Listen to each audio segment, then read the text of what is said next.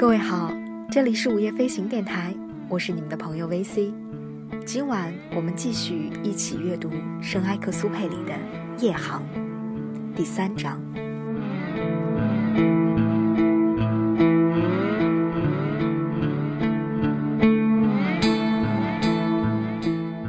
远处这台发动机声音愈响愈浑厚，渐趋成熟，灯全点亮了。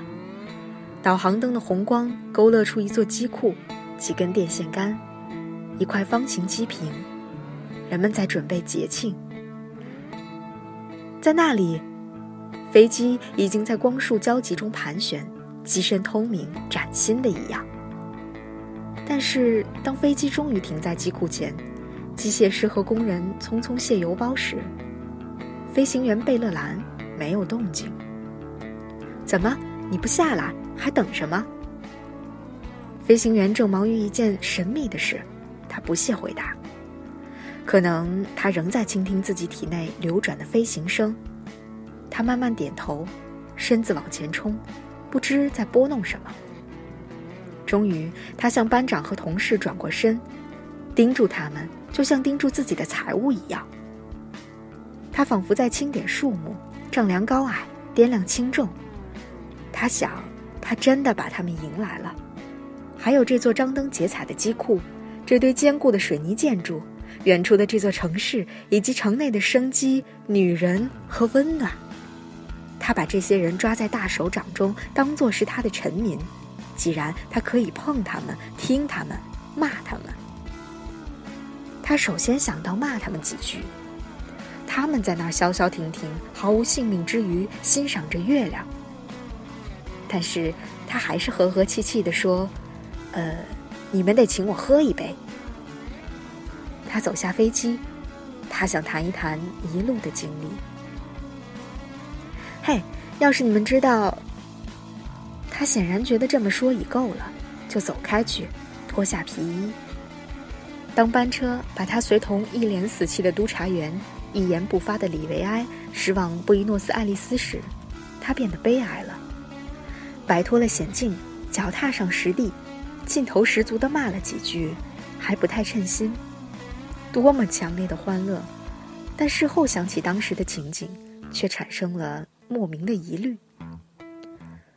在狂风中搏斗，至少是桩实实在在、明明白白的事。但是事物的面目，事物自认为无人窥见时的这副面目，则不是这样。他想，这完全跟发怒一样。脸色没怎么变白，但神情变得多么不同。他努力的回忆。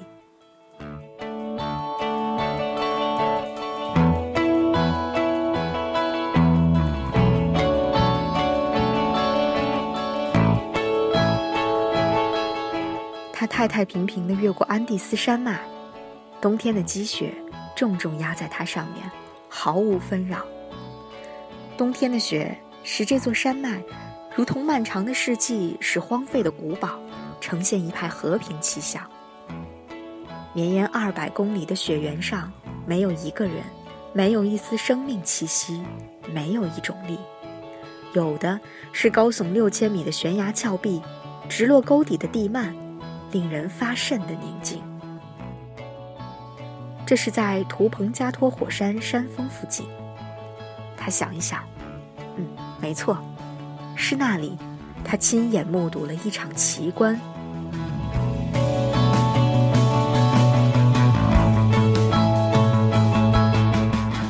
起先，他什么也没看见，只是感到别扭，好似有的人以为身旁没有旁人，其实不是，正给人家盯着看。他感到太晚了，也不太明白怎么回事儿，受到怒火的包围。是啊。怒火从哪儿来的呢？岩石里渗出来的，雪堆里渗出来的。他凭什么这样猜？并没有东西向他袭击，也没有昏天黑地刮风暴。但是在原有的地球上，又长出个形状酷似的地球。贝勒兰的心揪紧了，不知所以，呆望着这些若无其事的山峰、山脊、雪谷。它们只是灰了一点，可是开始活了，像一群生命。他还没有搏斗，手却牢牢握住了操纵杆。他不明白在酝酿什么事。他全身肌肉绷紧，若一头要跳跃的野兽。但是他看见的一切无不平静的很。是的，平静，但内中蕴藏着一种奇异的力量。接着，一切都冒尖儿了，这些山脊、这些峰顶都变得尖尖的，就像船的手柱插入劲风中间。接着，仿佛在周围旋转漂移，好似巨船调整方向准备海战。接着，风中又掺杂一种尘土，如同一层网纱，沿着雪山向上缓缓飘荡。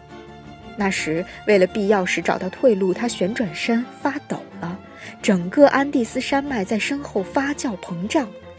我这下完了。一座山峰在前面往外喷雪，一座雪的火山。接着，另一座山峰靠右边也喷雪，所有的山峰都这样，一座接一座放出火花，仿佛给一位看不见的火炬手连续点燃了。这时，随着第一阵涡流，高山在飞行员周围摇晃起来。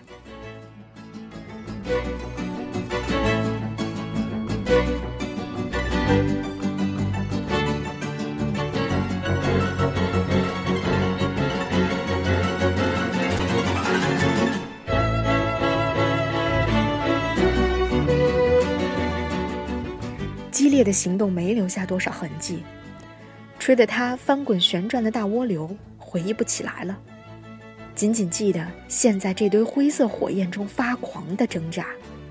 他想了一想，飓风没什么，人会救自己。可是，在这以前，可是碰上了这个千变万化的面目，他以为认出来了，然而早忘得干干净净。